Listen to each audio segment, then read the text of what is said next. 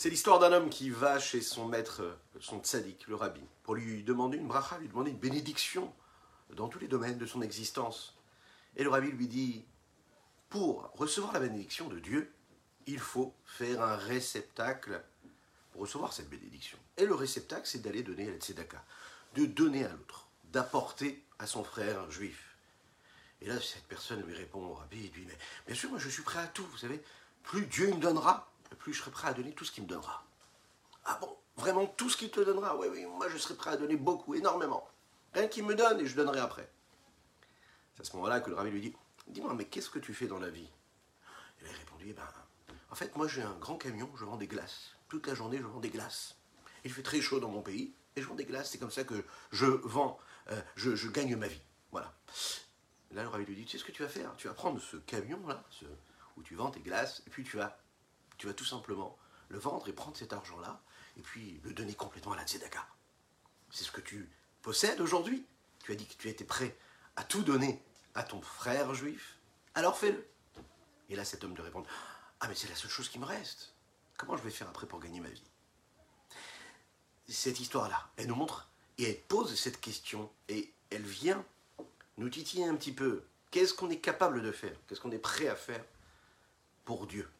Qu'est-ce qu'on est, prêt à faire pour faire résider Dieu ici-bas sur terre, en nous Vivre, vivre à son rythme, à lui, et pas au nôtre.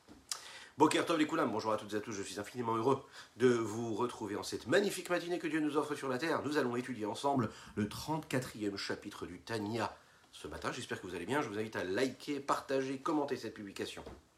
Afin que nous soyons encore et toujours plus à étudier cette sainte Torah. Juste après, c'est quelques notes de Nigoun.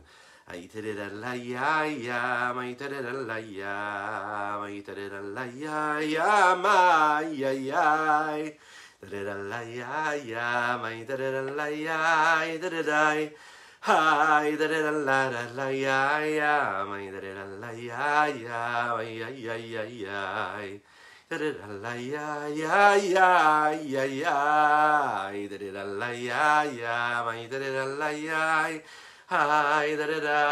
da la ya ya ya ya my da da la ya ya ya ya ya ya da da la ya my ya my ya my da da la da da da da bam bam bam bam bye hi da da la ya ya ya da da la da da da da da hi da da da da da da da Ay da da la ya ya ya ya ya Ay da da la ya ya ya ya ya ya ya ya ay ay ay ay ay ay da da da da ma ya ya ay da da da da ya ya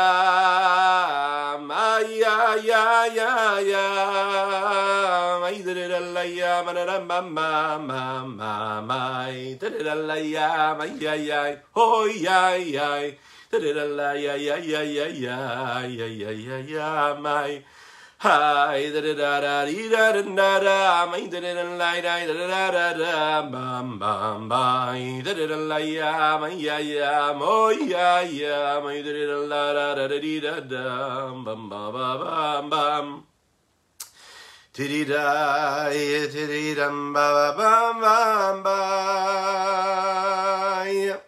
Bon, qui retrouve à ceux qui nous rejoignent. Très heureux d'être parmi vous en cette magnifique matinée, je le disais. Alors, est-ce qu'on doit tout donner? Est-ce que ça veut dire que cet homme-là, qui a dit à son maître, je serai prêt à tout donner, mais qui n'est pas capable de donner son gagne-pain, le petit gagne-pain qu'il a? Est-ce que ça veut dire qu'il avait menti avant? Non, pas du tout. En effet, on est capable de donner, mais ce qu'il faut, et ce qu'on nous demande ici, et c'est ce que le Rabbi Shonzaman va nous dire le 34, qui est, pardon, le 34e chapitre, c'est qu'il faut inviter la Shrina. La présence de Dieu, l'évidence de Dieu, il faut l'inviter. Il faut lui demander de venir. Il faut l'accepter, il faut l'intégrer en nous. Il faut vivre à son rythme. La nous apprend quelque chose de très particulier. Il ne suffit pas d'avoir la émouna, d'avoir la foi en Dieu, d'avoir la confiance en Dieu. La foi, c'est une forme de connexion que nous avons avec Dieu, mais qui reste quelque chose d'extérieur. Elle peut être profonde, mais elle peut rester superficielle. Elle ne rentre pas obligatoirement dans la profondeur du juif parfois n'influence pas la personnalité et les profondeurs de nos traits de caractère, la conscience intellectuelle et le comportement que nous avons dans notre vie quotidienne peut être parfois complètement détaché de la foi que nous avons en Dieu. Ganva apum. Il est dit comme ça dans les textes du Talmud que le voleur, lorsqu'il va commettre ses infamités, vous savez ce qu'il fait? Eh bien, en fait, il, euh, il prie Dieu. Quand il est caché dans sa petite cachette, il s'adresse à Dieu et dit Dieu, s'il te plaît, aide-moi. Alors, vous et moi, on est dans la même situation, vous êtes d'accord Même dans les problèmes, même dans les, dans, les, dans les moments de vie où on est un peu plus on est un peu plus détaché de Dieu, on va faire quelque chose de l'inverse de la volonté de Dieu, on n'a pas la force d'être aussi fort que l'on devrait, eh bien on prie quand même Dieu. On demande à Dieu de nous aider. De nous aider. Alors, mais comment tu peux demander à Dieu de t'aider à faire quelque chose de négatif? Tu es en train de faire une avéra. Comment tu peux demander à Dieu de t'aider? Et on sait que le voleur, quand il est caché, il prie Dieu. Parce qu'il croit en Dieu. Il a la foi en Dieu, une foi globale. Mais cette foi-là n'influence pas de manière profonde ce qu'il est lui-même. Et donc elle ne le dérange pas, elle ne l'empêche pas de voler. Il en ressort donc que cette émouna, cette foi dans l'unicité de Dieu, bien sûr, elle amène chez le juif, particulièrement en ce mois de Hadar, une joie phénoménale, en ce jour de Rosh Chodesh, une joie phénoménale, bien sûr. On est joyeux, on est heureux, c'est ce qu'on a vu dans les chapitres précédents. Elle peut accompagner l'homme tout au long de sa journée. La question c'est comment on peut réussir à faire entrer cette unicité de Dieu, cette notion-là, le fait que Dieu soit unique, dans notre quotidien, dans notre vie de tous les jours, de manière profonde? Comment est-ce qu'on peut vivre l'unicité de Dieu? Comment est-ce qu'on peut se comporter selon l'unicité de Dieu? Comment est-ce qu'on peut réussir de manière personnelle à vivre ce message-là C'est ce que nous avons étudié et que nous étudions dans les parachiotes et que nous lisons à la Torah en ce moment. On apprend comment est-ce que le Mishkan a été construit, comment est-ce qu'il a été bâti, comment est-ce qu'il a aussi été l'inspiration du Beth Amikdash, des temples ensuite, des Beth Amikdash, et Bezrat Hashem du troisième qui va être construit très rapidement, dit Amen, dit Amen, Amen. Mais comment réussir à faire que tous les jours de notre vie, Veshachante Betocham, on va réussir à faire résider en nous Alors la meilleure façon de réussir, c'est de se retrouver dans une forme de bitoul, l'annulation, l'abnégation, de se sentir complètement en retrait, de ne pas avoir de préférence personnelle, de ne pas avoir de volonté, d'intérêt personnel, de toujours être dans un mouvement où on ne se pose pas la question de savoir qu'est-ce que je veux, mais qu'est-ce que Dieu veut de moi. J'annule complètement ma volonté devant la volonté de Dieu. Je transforme le Ani, Aleph Nun Yud, en Aïn, Aleph Yud Nun, c'est les mêmes lettres, mais j'intervertis l'ordre. Et là, le Ani, le moi, devient Aïn, le néant, c'est-à-dire ce qui permet l'existence juste après, c'est-à-dire que quand je ne suis pas, alors quand je ne suis pas, alors Dieu est, et quand Dieu est en moi, alors à ce moment-là, j'ai accompli ma mission. Autrement dit, en fonction de la mesure et de la jauge que je suis capable de mettre dans mon existence, et la façon avec laquelle je vais ressentir quelque chose dans ma vie de tous les jours, c'est-à-dire mon moi, alors je pourrai aussi définir quelle est ma connexion à Dieu et quel est l'investissement que j'ai dans cette unicité de Dieu. Akadosh Baruch il a créé le monde. Il a créé le monde comme étant quelque chose justement d'étant, c'est-à-dire quelque chose qui est de, de façon complètement indépendante, avec tous ses travers, avec toute sa beauté parfois, mais qui est indépendante a priori à l'œil nu, quand on regarde le monde autour de nous, la création autour de nous.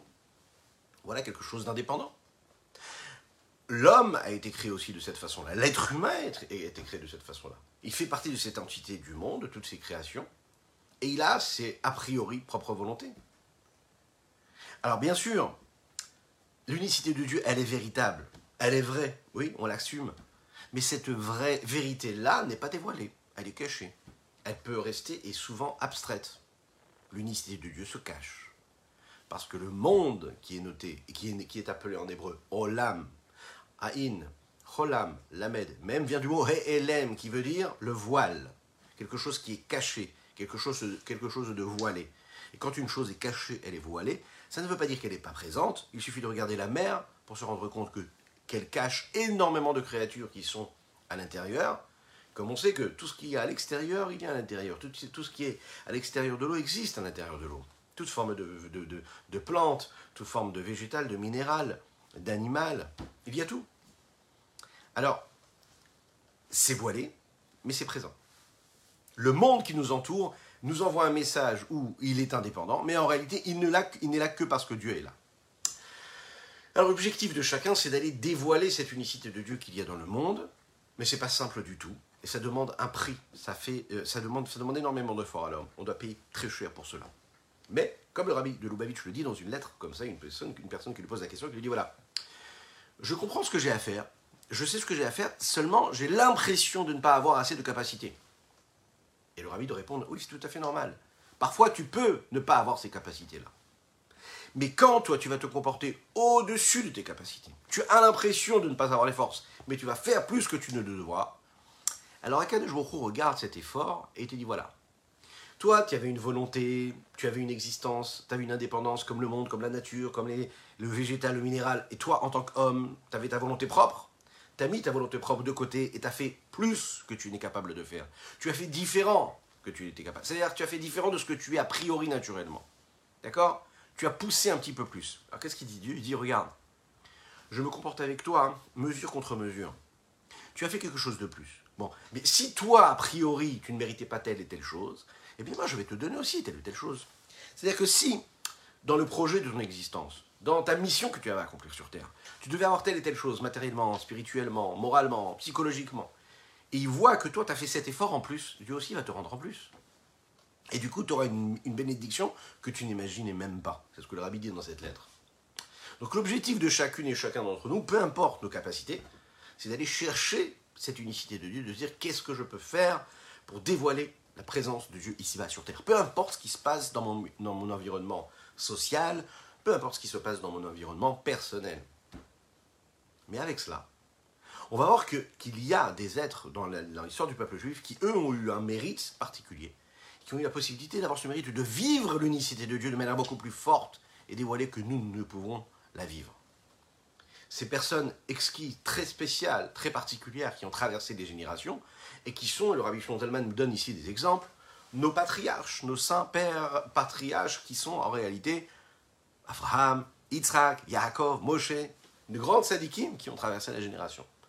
Hahavot en en amerkava. Chassidut explique que l'expression de merkava, qui veut dire un chariot, qui veut dire un char, qui est complètement soumis à la volonté de celui qui le chevauche, de celui qui dirige, du cocher, qui est là et qui va diriger d'un côté ou de l'autre ce chariot-là, qui n'a pas de volonté propre, alors c'est un niveau en réalité, c'est l'expression même d'un niveau très très très élevé dans la Chassidoute, qui est décrit dans la Chassidoute, et qui correspond justement à cette annulation, à cette annulation, cette abnégation. De la même manière qu'un char n'a aucune volonté si ce n'est la volonté de celui qui le dirige, qui le conduit, il ne décide pas est-ce qu'il veut aller à droite ou il veut aller à gauche. La même chose, les tzadikim, Avraham, Yitzhak, Yaakov, Moshe, sont des êtres très particuliers qui n'avaient pas de volonté propre, ils n'étaient que l'expression de la volonté de Dieu. Imaginez si on pouvait se rapprocher de ça dans la vie de tous les jours. Moshe Rabbeinu a eu le mérite extraordinaire d'être celui qui a permis de faire résider la Shrina, la présence de Dieu, de la manière la plus belle, la plus grande. Shrina medaberet betor grono, l'expression d'un homme, quand il existe pour autrui, pour son prochain, c'est quand il utilise sa gorge, sa parole, le souffle de sa bouche qui va former les mots qui vont permettre l'expression et le partage à l'autre, vers l'autre. Moshe Rabbeinu, on nous dit que la Shrina, parlait dans sa gorge. C'est-à-dire que quand il parlait, ce n'est pas lui qui parlait, mais c'est Dieu qui parlait à travers lui. Imaginez ce que cela veut dire. Il n'était que l'outil physique et matériel et l'expression de ce que Dieu voulait exprimer à travers sa personne. Il était le réceptacle et Dieu était en réalité l'essentiel. De la même manière que le souffle de la bouche d'un homme n'est que ce qui va être le moyen d'expression de ce qu'il veut dire, il n'existe pas, il n'est là que pour servir quelque chose. Moshe qui était Hanav Meod, Hanav Mikolada, Moshe Rabbeinu, était l'être le plus modeste qu'il n'y a eu dans l'humanité. Lui, lui, a réussi à faire en sorte de devenir ce réceptacle-là, ce moyen de transmission. Ce sont les mots de Dieu. Ce ne sont pas les mots de Moshe Rabbeinu. Et puis, il y a un autre niveau. Il y a le niveau, par exemple, des Nevi'im. Les prophètes qui sont venus après les Havot, après Abraham, Yitzhak et Yaakov, après Moshe Rabbeinu, qui eux en réalité ont eu le mérite de transmettre les paroles d'Akadosh Baruch au monde, et ils n'étaient en réalité Bien sûr qu'ils étaient dans une forme d'annulation, mais un peu moins importante que celle de Moshe Rabbeinu, mais quand même, c'est ce qui leur permettait de transmettre. On raconte comme ça dans le Rambam Ilchot Yesodé à Torah que physiquement, le Navi, le prophète, quand il recevait l'inspiration divine et qu'il devait la transmettre au peuple juif, eh bien, il était physiquement dans une, dans une, dans une posture qui était complètement différente. Il n'était pas le même. C'est de cette façon-là qu'il méritait le, la, shrina. D'ailleurs, un petit peu plus tard, jusqu'à il n'y a pas très loin encore, il y a des tzadikim, bien sûr, qui reçoivent cet esprit, ce roi HaKodesh, cet esprit de sainteté, ce souffle de, sainteté qui peut se poser sur eux et les inspirer dans la Gdusha, dans la sainteté. Qui est-ce qui leur donne cette force-là?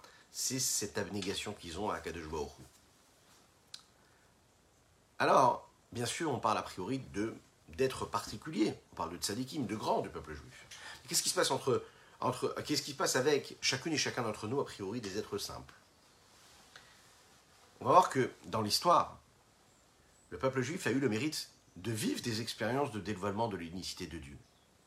Au moment de Matan Torah, du don de la Torah au Mont Sinaï. Comme le dit Moshe Rabbeinu dans la Tefila, et nous disons tous les jours dans la Tefila. Quand nous lisons la Torah, quand nous faisons sortir la Torah du Haron HaKodesh, milvado. Tout le monde a vu, tout le monde a ressenti de manière dévoilée milvado, qu'il n'y a rien d'autre que Dieu. Mais pour cela, ils ont dû payer un prix fort très élevé. Les Chachamim nous disent que à chaque fois qu'il y avait une parole céleste qui était prononcée, Pachanishmatam, leur âme s'envolait. Elle se détachait de leur corps. Pourquoi?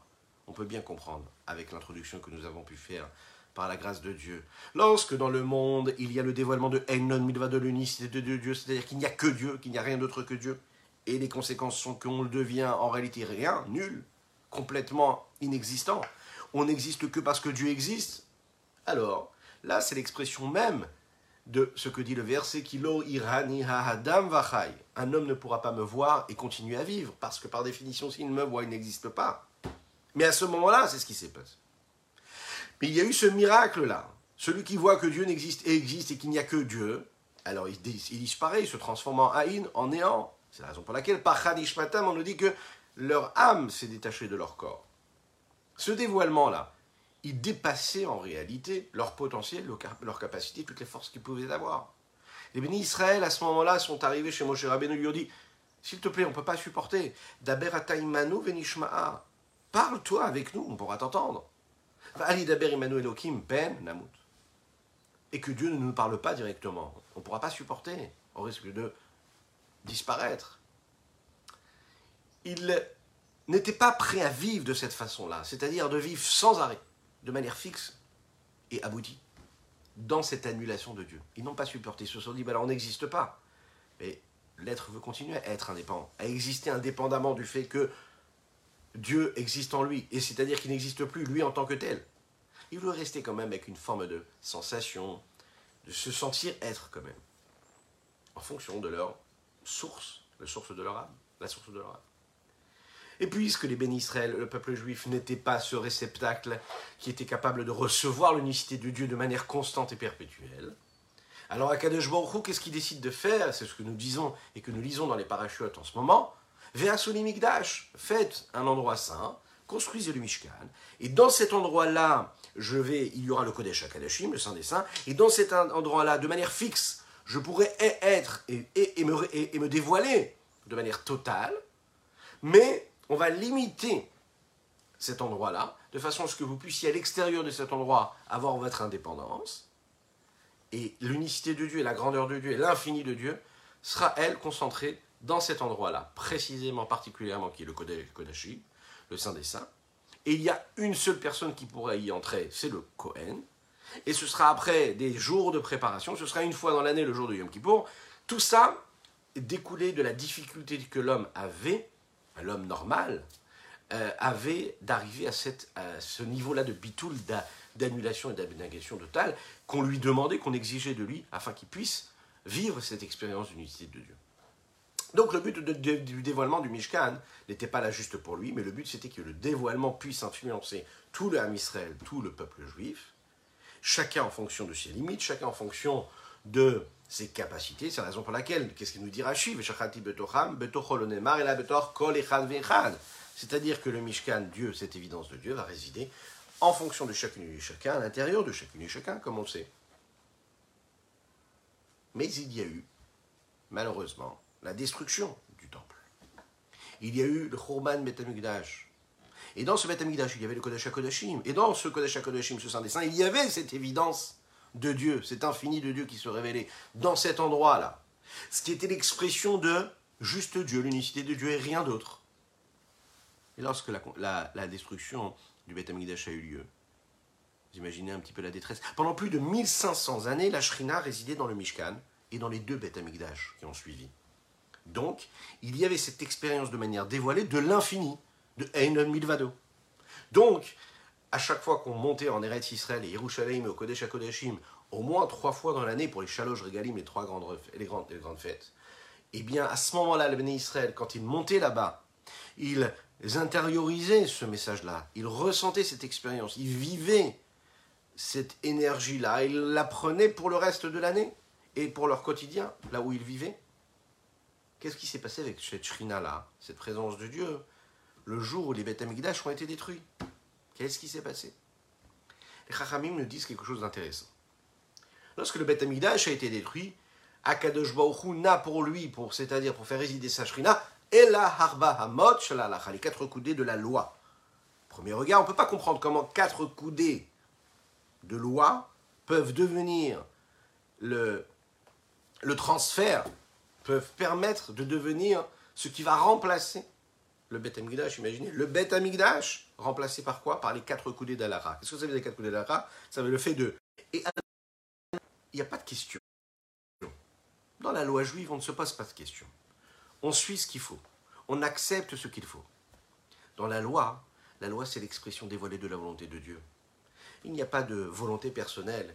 Il n'y a pas de questionnement personnel. On accepte ce que Dieu nous demande.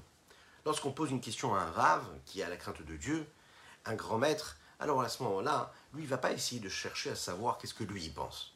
Il va essayer au maximum de coller à la volonté de Dieu qu'il y a dans tel ou tel texte de halakha, et euh, qu'est-ce qu'il y a à accomplir, et de quelle façon on doit pouvoir se rapprocher le plus de la volonté de Dieu. En fonction de ce qui été écrit dans le Shulchan Aruch, en fonction de ce qui a été écrit dans le Talmud, ce qui été écrit dans la Mishnah, ce qui été écrit dans la Torah, et de génération en génération, de maître en maître, on a pu recevoir ça depuis Moshe Rabbeinu, et de savoir comment on va agir dans la vie de tous les jours pour faire ce que Dieu nous demande. Donc quand on pose une question à un rave, donc on lui demande un décret, on lui demande de nous dire qu'est-ce qu'il faut faire dans notre comportement. Il faut savoir que lorsqu'il va ouvrir la bouche ou prendre son crayon ou bien aller noter la réponse, il est en train de donner ce que est la volonté de Dieu. Il représente la volonté de Dieu, il devient juste le moyen de transmission. Il n'est rien d'autre que celui qui transmet. C'est un passeur. betocham. Parce que quand j'ai compris ce que Dieu me demande à travers la loi juive, et eh je suis dans un, en lien direct avec Dieu. Et c'est comme ça que je le fais résider. De quelle façon on peut respecter la volonté d'un proche, la volonté d'une personne qui nous est chère? De quelle façon on peut l'honorer? De quelle façon on peut lui montrer notre attachement? C'est quand on accomplit sa volonté. Juste sa volonté. Pas la nôtre, juste sa volonté. Rien que sa volonté. Pas l'approche que nous avons, nous, et la façon avec laquelle nous voyons, nous entendons vouloir et nous sommes inspirés pour accomplir la volonté. Non, faire la volonté juste de l'autre. Pas comme nous, nous la voyons, comme lui la voit. C'est faire résider du Dieu ici-bas. C'est la meilleure façon de le faire résider. Regardons dans les mots ce que dit ici le Tania. Perik Lamedbet, chapitre 34. Cette chose-là est connue chez Avot et En Amerkaba. Les Avot, les patriarches, sont donc, comme nous l'avons dit, sont considérés comme ce char-là, ce chariot. Chez même le Olam. Pendant toute leur existence, ils n'ont pas cessé un seul instant de s'attacher, d'attacher leur savoir, leur conscience et leur âme au maître du monde, en s'annulant complètement à son unicité. Mais ensuite, après eux, bah, c'était tous les prophètes. Chacun en fonction de son niveau, le niveau de l'âme, de son âme et de, du cap, de sa capacité à saisir et à comprendre. Le niveau de Moshe Rabbeinu qui les dépasse tous, puisque lui, nous disons, nous l'avons dit, la Shrina, Dieu parlait à travers sa bouche, ou Et c'est un aperçu de cela que qu'on mérite les Israël Bema Sinaï, ont eu le mérite de ressentir et de vivre euh, au moment du Arsinaï quand, ils ont, reçu la Torah. Yachlou Lisbol n'ont pas pu supporter ce dévoilement et sur chaque mot, chaque parole, leur âme se détachait d'eux. Chez Winyan c'est l'annulation totale dont nous avons parlé un petit peu plus tôt. La reine, c'est la raison pour laquelle, afin qu'ils puissent supporter cela, ce dévoilement. Miyad Amalem, la sorte Mishkan, au beau Kodeshim, on leur a dit, vous savez quoi, on va vous demander de faire quoi? Eh bien de faire, tout simplement, le Mishkan, et dans le Mishkan, le Kodesh Kodeshim, le Saint des Saints, les Hashra Hachrinato, afin de faire résider Dieu dans le Kodesh Kodeshim, dans le Saint des Saints. Qui est l'expression même de ce dévoilement de l'unicité de Dieu. Qu'est-ce qui s'est passé? Et depuis que le Bet a été détruit,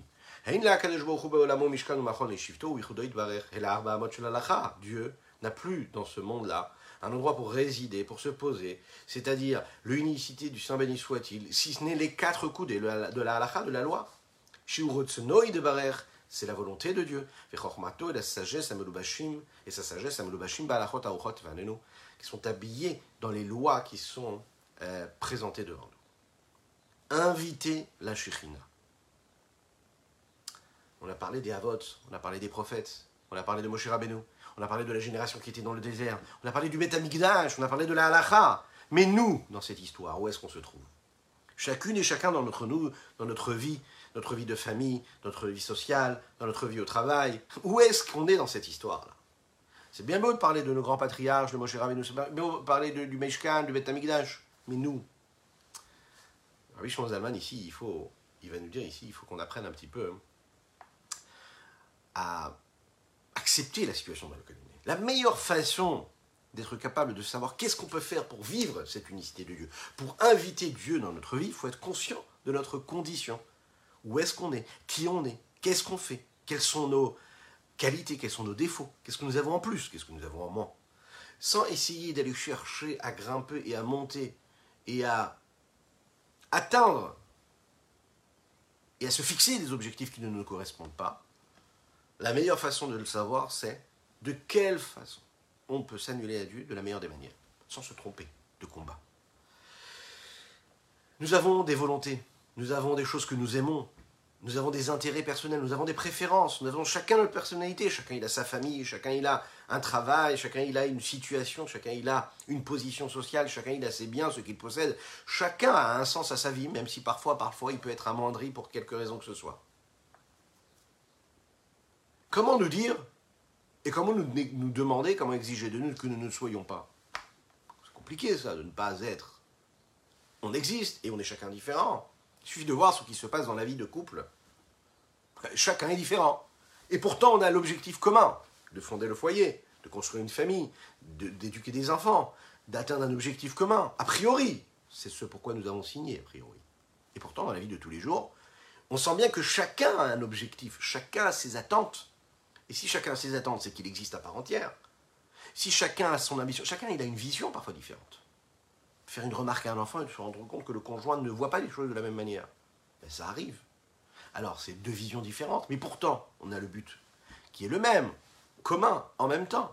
Donc, comment réussir avec Dieu, et c'est l'histoire de Dieu, l'unicité de Dieu, comment je la fais exister dans ma vie, dans le quotidien, dans, vraiment dans, tout, dans tous les moments de, mon, de ma vie, dans mon expérience quotidienne, et en même temps avoir mes petites préférences personnelles, qui montrent bien que j'existe bien, que je ne suis pas totalement annulé à Dieu.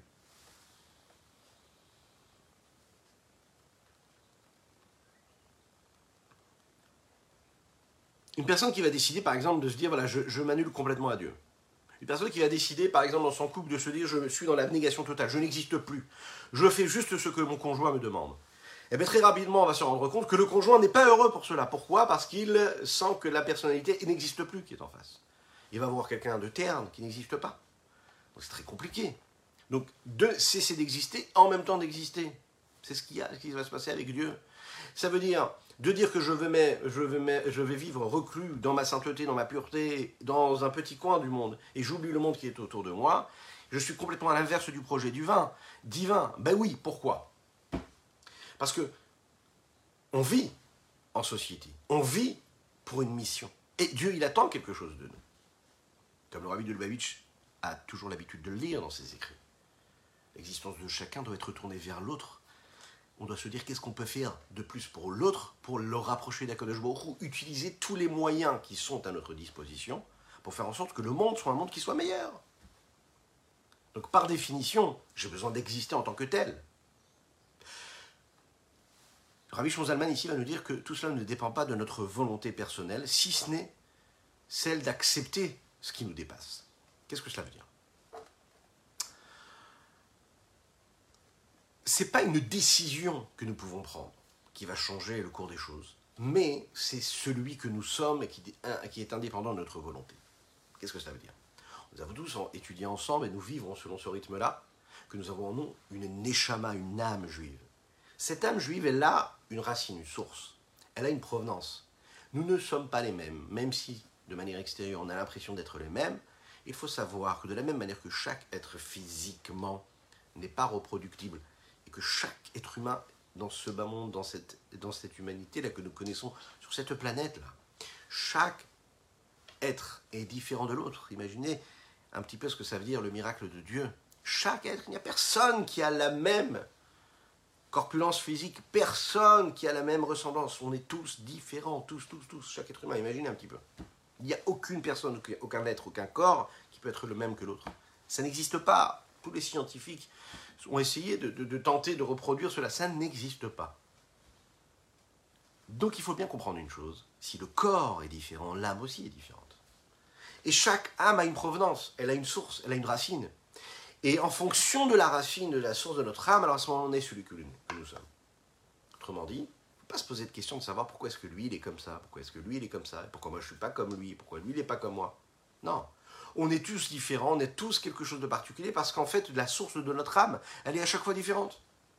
Il y a celui qui a une provenance, une source qui vient de la Neshama, de qui De l'âme de Avram Avinu. Il y a celui qui vient de Yitzhak, il y a celui qui vient de Moshe Rabbeinu. Chacun a une provenance. Il y a celui qui vient du monde d'Atsilut, on sait qu'il y a les quatre mondes Atsilut, Bria, Yetzira, Asiya. Ce sont ces quatre mondes-là, dans lesquels il y a des forces et des présences de Dieu qui sont différentes l'une de l'autre. Dans le monde d'Atsilut, c'est une présence et une forme d'unicité de Dieu qui se dévoile, qui est beaucoup plus infinie et assumée que dans les mondes qui, qui viennent après, dans le monde de la création des anges, dans le monde de toutes les créatures terrestres. C'est pas du tout pareil. Donc une âme qui vient du monde d'Atsilut comme celle de Moshe Rabbeinu, alors c'est une âme qui est très très élevée parce qu'elle est connectée avec l'infini. Elle est dans dans, le possible de l'impossible, elle est dans l'infini et elle est dans le fini et de l'infini. En même temps, cette connexion qu'il y a dans le monde d'Atsilut, en fait, c'est le monde de tous les possibles. Donc Moshe Rabbeinu, lui, peut être cet être-là de chair et de sang, c'est-à-dire physique, qui en même temps est en connexion avec Dieu, il devient même le passeur, le transmetteur de l'infini du Saint béni soit-il, ici-bas sur terre. Mais nous ne sommes pas tous Moshe Rabbeinu.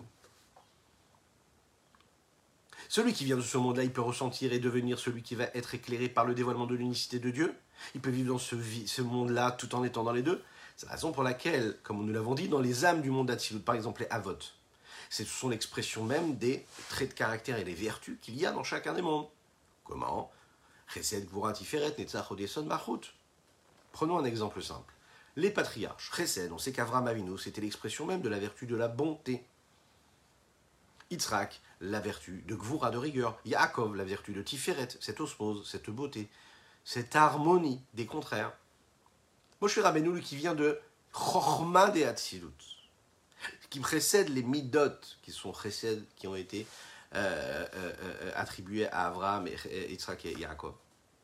Les autres prophètes, etc., viennent s'attacher à ce qu'il y a dans la Chorma, c'est la raison pour laquelle ils peuvent recevoir et devenir, et devenir ce char-là, qui est complètement annulé et qui en même temps assume de transporter quelque part cet, infini du Saint béni soit-il. Mais les autres âmes, chacune et chacun d'entre nous, qui venons du monde de Bria, ou bien des mondes d'après, là déjà il y a une sensation d'être, d'indépendance, d'être quelque chose, d'être, d'exister. Le monde de la Asiya, ce monde d'action, ce monde dans lequel nous vivons, il est constitué de différents niveaux, et plus le niveau descend, plus nous descendons dans les niveaux, dans les degrés, plus cette, cette personnalité, cette, existence-là se renforce et se transforme comme étant quelque chose de différent, de séparé, dans lequel il y a une consistance, il y a une forme de sens qui s'installe. Mais on est d'accord que la difficulté à se mettre en retrait face à l'infini administratif devient donc beaucoup plus difficile. Plus on devient grossier, moins on arrive à ressentir la subtilité le raffinement de l'infini du Saint béni soit-il. Mais il en ressort qu'on a la possibilité de faire résider Dieu en nous. Pour cela, on va nous demander quelque chose. On va nous dire, il va falloir que tu travailles dur. Il va falloir que tu fasses des efforts.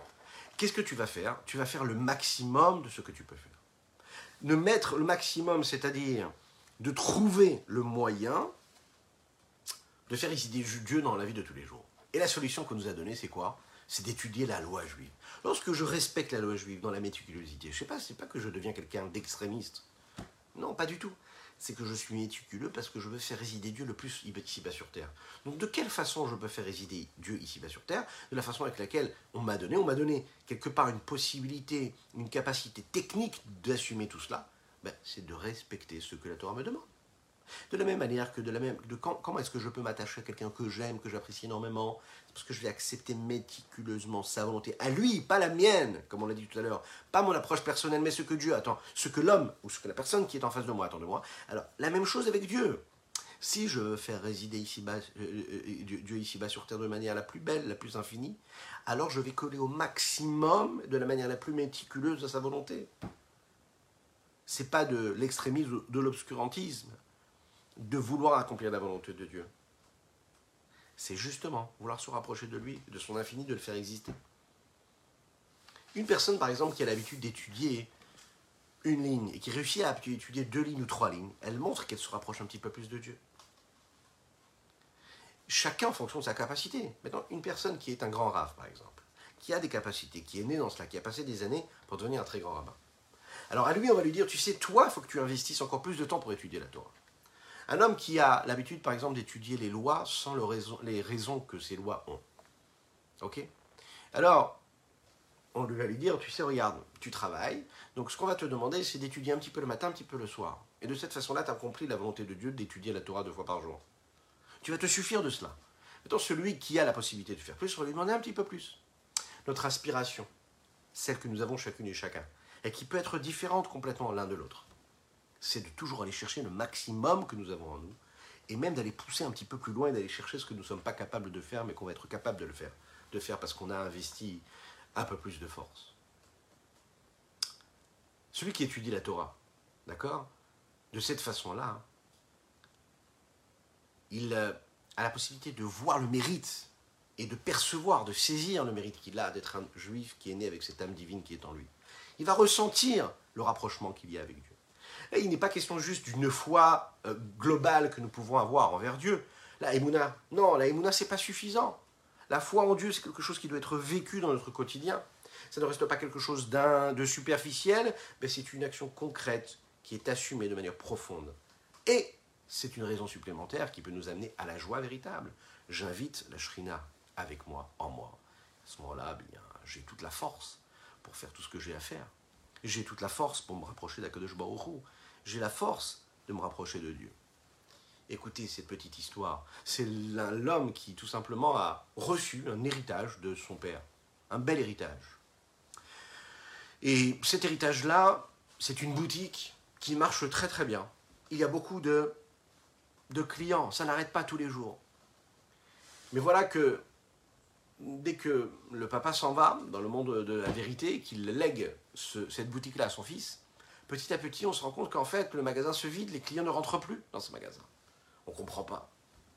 Il va voir le maître, il va voir son maître, le rave, il lui dit Rave, je ne comprends pas.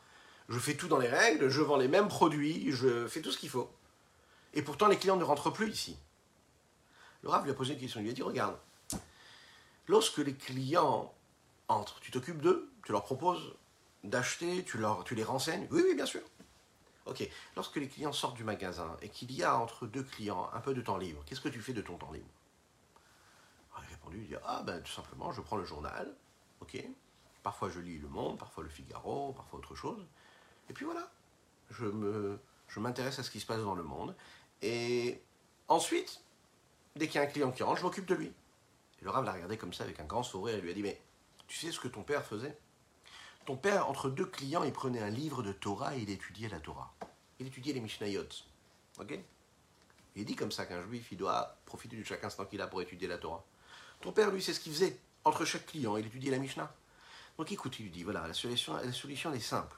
Et l'explication est simple. Lorsque ton père prenait un petit peu de temps, de libre qu'il avait lui pour étudier la Torah, le Yetzerara, le mauvais penchant, il supportait pas ça. Qu'est-ce qu'il faisait? Il lui envoyait des clients pour le déranger.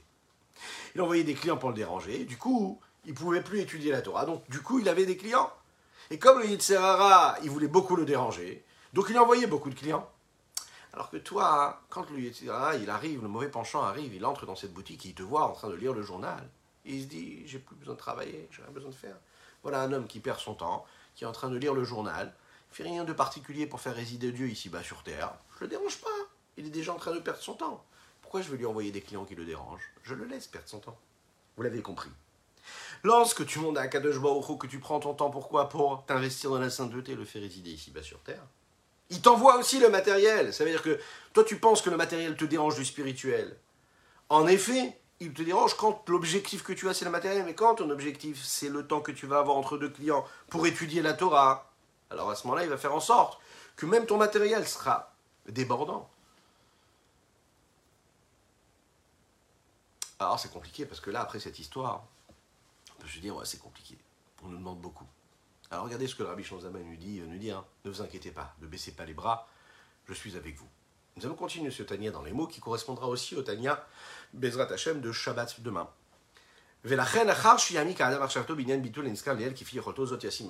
Après avoir approfondi dans sa pensée ce sujet-là même qui parle de cette abnégation qui correspond à la capacité que nous avons chacune et chacun, il doit imposer ça sur son cœur, hein, il doit bien être conscient. Chacun doit parler ici à la première personne et se le dire de cette façon-là. Étant donné que j'ai l'impression que mon intellect, que la source de mon âme, elle ne peut pas assumer un niveau très élevé. Au point de devenir ce char-là qui est complètement euh, soumis à la volonté et à la direction que son cocher est capable de lui donner. Ou Mishkan, et de devenir ce lieu de résidence pour l'infini, l'unicité même de Dieu, mettre la mito véritablement. Pourquoi? Puisqu'il n'y a aucune pensée qui peut la saisir, c'est-à-dire saisir l'infini, ou maseget la luklal, shumasaga baolam, toute forme de saisissement et de capacité de, d'acceptation et de compréhension, de saisissement du divin. Et même pas un petit peu de ce que nos patriarches ou nos grands prophètes ont eu la possibilité d'avoir. Il azote, puisqu'il en est ainsi. Et c'est le Mishkan ou Machon et Shifto. Je vais faire comme on a fait à l'époque du Mishkan et du Beth Je vais créer un lieu dans lequel il y aura un saint des saints. Dans quel est ce lieu-là? Écoutez comment c'est magnifique. Chacun, on doit se dire, je vais faire pour Dieu un endroit où il va résider. résider. Mais pas un endroit où Dieu va résider de manière voilée et cachée. Un endroit où l'unicité de Dieu sera là de manière dévoilée. Et quel est cet endroit-là? C'est le fait de m'investir dans l'étude de la Torah en fonction du temps que j'ai. bayom ou Trouver un refuge. Ce refuge, c'est de fixer des temps précis. Bayom ou le jour et la nuit. Comme il a été donné de manière très juste pour chacune et chacun hein, dans les lois du Talmud Torah. Chacun a des responsabilités. Celui qui a une parnassa qui ne lui permet pas d'étudier la Torah toute la journée, alors on va lui dire et va travailler comme il faut, va gagner Bezrat Hashem des millions, dit Amen Amen, mais entre les clients, étudie un petit peu comme les Chachamim disent, les Chachamim nous disent que même étudier, même un peu le matin et un peu le soir, déjà, c'est dire quelque chose de magnifique. Et on peut le constater que parfois, quand on est pris dans l'enchaînement des événements, dans tout ce que nous avons à faire dans une journée, même 5 minutes le matin, 5 minutes le soir, ça devient compliqué. Ce qui veut bien dire là que quoi? Que quand une personne réussit 5 minutes le matin, 5 minutes le soir à étudier, c'est déjà magnifique. Ou basé. Et cela, ça doit lui procurer une joie phénoménale, une satisfaction qui va lui donner une forme de liberté émotionnelle, spirituelle, dans le sens où il va se sentir attaché à Dieu. L'homme doit se réjouir de cela. Il doit remercier Dieu sur ce qu'il a pu recevoir comme part, avec allégresse, avec un cœur joyeux et heureux. Il doit remercier Dieu d'avoir la possibilité, d'avoir le mérite d'être celui qui invite la shrina. Il invite la présence de Dieu, la puissance de Dieu. Pa'amaim becholium, deux fois dans la journée, le matin, le soir, quand tu vas étudier. Il se dit, mais c'est magnifique, j'ai la possibilité qui est fille à, être fait à en fonction du temps que j'ai. Qui ou bien en fonction de la possibilité, de la largesse que Dieu m'a octroyée. Si, va, euh, si Dieu va lui donner encore plus de temps, encore plus d'énergie, encore plus de moyens physiques. Celui qui a les mains pures, il va investir, il va ajouter de la persévérance et de la puissance. Et on sait qu'une bonne pensée à Kadosh Baruch l'associe à l'action. C'est-à-dire que tu vois que les clients entrent, et entre chaque client, de manière imagée, tu vois que tu as un peu de temps, mais tu vas, au lieu de rester sur ton téléphone à regarder ce qui se passe, là où là, tu prends ton livre et t'étudies, ou tu te fixes une étude le matin et le soir, il se dit, voilà quelqu'un qui fait ce qu'il a à faire. Donc, cette pensée-là, Akadosh l'associe à quelque chose de concret. Une autre façon que nous avons de faire du bien, d'apporter cet acte de bonté. Et quand on se dit, j'ai vraiment pas l'impression de réussir, d'utiliser toutes les forces qui sont à ma portée de manière la plus belle, la plus maximum, on va dire, et je me dis, voilà, j'ai juste le matin ou le soir, comment est-ce que je vais réussir pendant tous les restes du temps de la journée à surtout ne pas m'écarter de la présence de Dieu. Lorsqu'on est plongé dans la vie de tous les jours, lorsqu'on est plongé dans cette vie sociale, dans les codes que le monde nous impose, comment on fait? Le Nourazaken aussi, il va nous dire quelque chose qu'on a la possibilité de faire, de faire résider la Shrina ici-bas sur terre. Il va nous dire que même quand tu travailles, tu peux t'attacher à l'infini de Dieu, par l'intermédiaire de la tzedaka, lorsque tu vas faire un acte de bonté. Lorsque tu vas utiliser une des vertus d'Akadosh Baruch qui est la Midata Chesed, c'est-à-dire que toi tu vas te comporter comme Dieu se comporte tous les jours dans ta vie. Tu vas faire cet acte de bonté. Tu vas t'attacher à Dieu de cette façon-là. Comme il est dit, Mahu Gomel Chasadim Chasadim. De la même manière que Dieu donne, toi aussi tu dois donner. Si, quand on étudie la Torah, l'homme devient le réceptacle de la volonté de Dieu, de la manière quoi? Au niveau de Keter, de cette couronne, c'est la sagesse de Dieu que tu utilises quand tu étudies la Torah. Au moment où tu fais un acte de bonté, eh bien tu te transformes comme étant le bras rallongé de Dieu, hein c'est-à-dire de la vertu de bonté que Dieu a lorsqu'il donne. Quand tu étudies, tu deviens le cerveau et tu te rattaches au cerveau de Dieu. Quand tu donnes avec ta main, que tu fais ton geste, tu fais un don, euh, n'hésitez pas, vous avez les liens, hein, pour diffuser encore plus la Torah, pour soutenir des bonnes choses. Alors qu'est-ce qui se passe? Eh bien, tu es devenu le rallongement, la, la continuité de cette main de Dieu qui donne, puisque Dieu donne. Et la tzedaka, elle correspond à tout ce que l'homme est. Un jour, ici, on peut se poser la question de savoir de quelle façon. Le Morazakan pose la question, il dit, celui par exemple qui va donner, d'accord? Mais qui va donner qu'un dixième, ou qui va donner même qu'un cinquième, comment est-ce qu'il peut faire en sorte que toutes les autres parties de son revenu vont se transformer en étant, en devenant un réceptacle pour Dieu. On peut comprendre une personne qui va gagner 100, ok, qui donne 10 ou bien qui donne 20 sur les 100 qu'il a gagnés. Il va les donner à la Tzedaka. On peut comprendre, on se dit, voilà, il a donné 20% ou il a donné 10%. Et donc ça, c'est devenu quelque chose de, de, sain et de pur, puisque je l'ai élevé, je l'ai donné à la Tzedaka. Mais le reste, c'est ce qui va me permettre de vivre. Donc, ça, je ne l'ai pas élevé. Et là, le Morazakan, il va nous dire, non, sache que tout ce que tu as donné dans les 20%, dans les 10%, implique et inclut toutes les autres parties.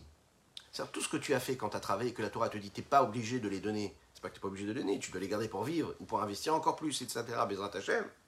Mais sache qu'à ce moment-là, tu as élevé tout et tu as tout fait partie du korban, tout fait partie du sacrifice. En fait, quand tu donnes 5%, quand tu donnes 10%, mais qu'est-ce que tu es en train de faire? Ou 20%, plutôt 20%. Sais ce que tu es en train de faire Tu es en train de d'élever tout. Tu es en train d'élever tout ce que tu as pu gagner.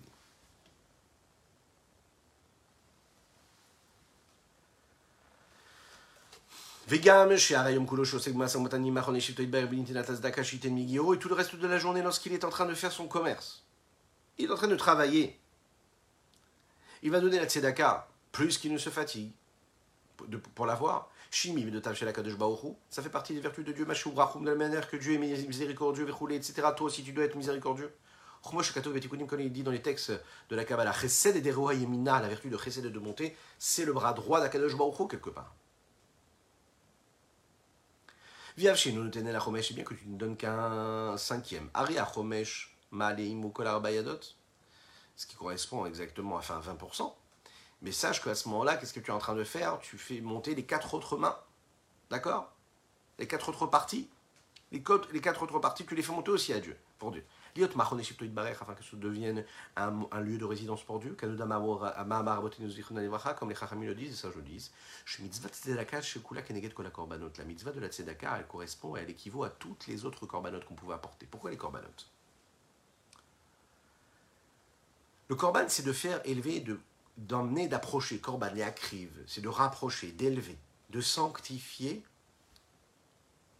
en réalité toute l'espèce qui était représentée par un animal, par exemple. Quand on apportait un animal, il élevait tous les autres animaux qui correspondaient à cette espèce animale.